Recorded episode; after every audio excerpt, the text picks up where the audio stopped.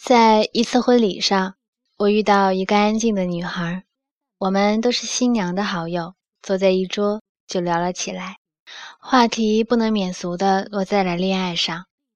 她说谈了几次还是分手了，每一次我都是因为我觉得在爱情中开始没有了自我，我不能忍受这样的自己。看似文弱的她说出这句话，让我有些震动。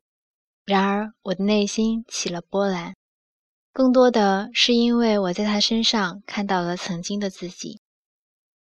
我不知道是不是有这样一类人，他们在自我的纠结上耗费了远远大于其他人的精力和元气，他们和自我郑重其事地玩着捉迷藏的游戏，一丝不苟地研究这个虚幻的东西。有一种从一个牛角尖里挖掘出一个太平洋的气势和蛮劲儿。回忆我第一次谈恋爱，浮上心头的并不是初恋的甜蜜，而是如同深陷白色大雾里的迷茫，那种踽踽独行的摸索。我仍然记得最大的困惑是如何应对自我的强烈分裂感。在爱情中，我有种很奇怪的感觉。以前的我是一个浑然天成的个体，现在却要容纳另一个人进入，就像一只悠然自得的蚌要接纳一颗突然闯入的沙粒，在自己的世界里磨合。我一向是个独立、我行我素的人，所谓美妙的爱情，却让我乱了阵脚。我变得不像自己，自我面临了前所未有的危机。我不止一次想要逃离。因此，每一次分歧和争吵，我的脑袋里都会有一个声音迅速的越喊越响。我以前不是这样的，我怎么变成这样了？都是因为他，因为恋爱，我要离开。有好几年的时间，我都一直把爱情当作自我的敌人。我像一只贪婪又警惕的猫，既虎视眈眈的想要去尝爱情的味道，又小心翼翼的围着爱情打转。一有动静就炸毛跳开，因此我并不快乐。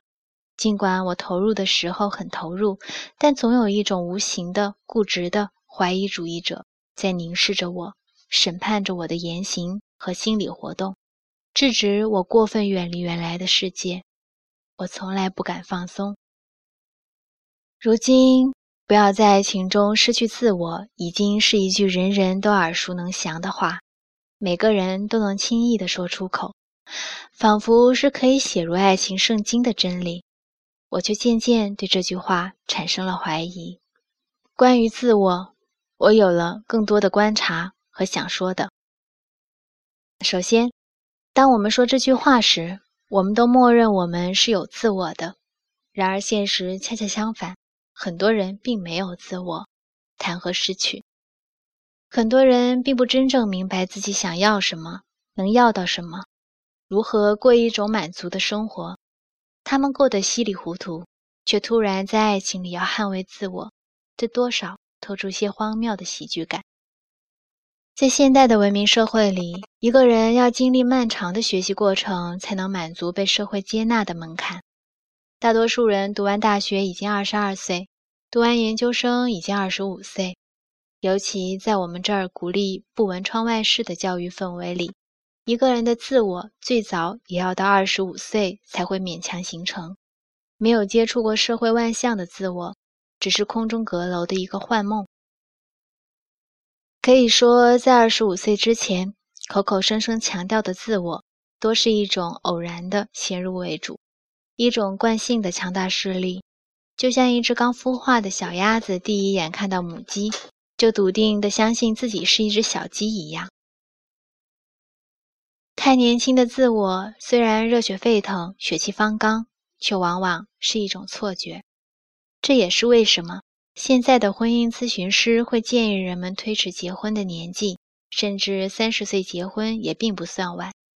毕竟，很多人要在三十岁才能形成相对稳定和成熟的自我。在之前，那些自我还只是面包机前未出炉的面团，形状未谱。因此，有关自我的规则一是：不要过早的把自我当作壁垒。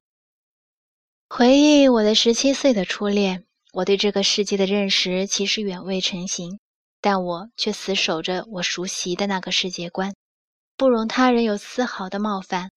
我捍卫着可能完全错误的偏见，却将其美化为不失去自我。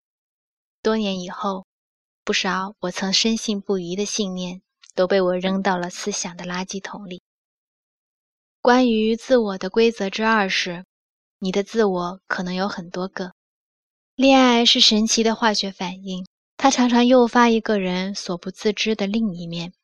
一个非常独立的女人会在爱情中变得依赖无比、疑心重重；一个二十多年来一直彬彬有礼的男人。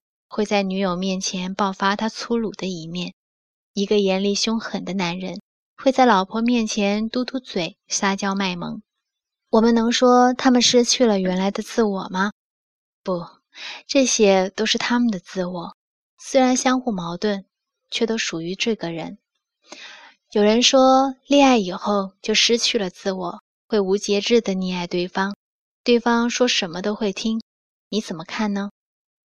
我看到的是他的自我里本身就有无理性的成分，这个不顾一切的陷入罗曼蒂克，甚至会孤注一掷、豪赌一把的人格，也是他的一个自我。爱情不会让我们失去自我，爱情只会让我们发现我们以前不知道或不愿意去面对的另一个自我。自我的规则之三是：自我是流动的，非僵化的。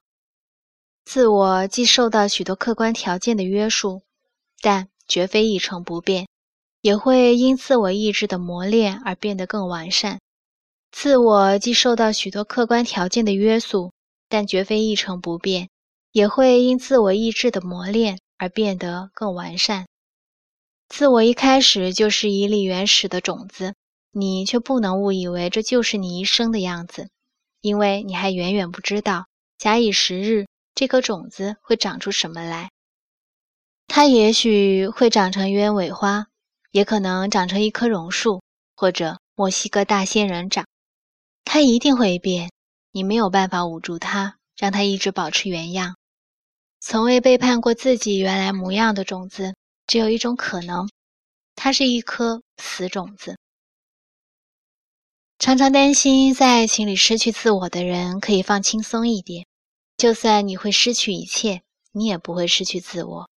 自我只会变化，但不会消失。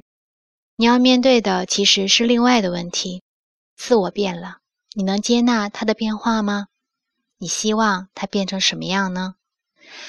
每个人都怀揣着自我，你怀里的自我是玻璃缸里的金鱼，生怕一碰就掉在地上，再也无法补救，还是更像一只兔子呢？这只兔子会长大，会蜕变毛皮的颜色，甚至会跳出去撒野，但它永远归属于你。它机灵好奇，却不改初衷。它只是想要拥有更多的视野，保持对这个世界最真实的判断，哪怕真实意味着推翻曾经自以为是的真实。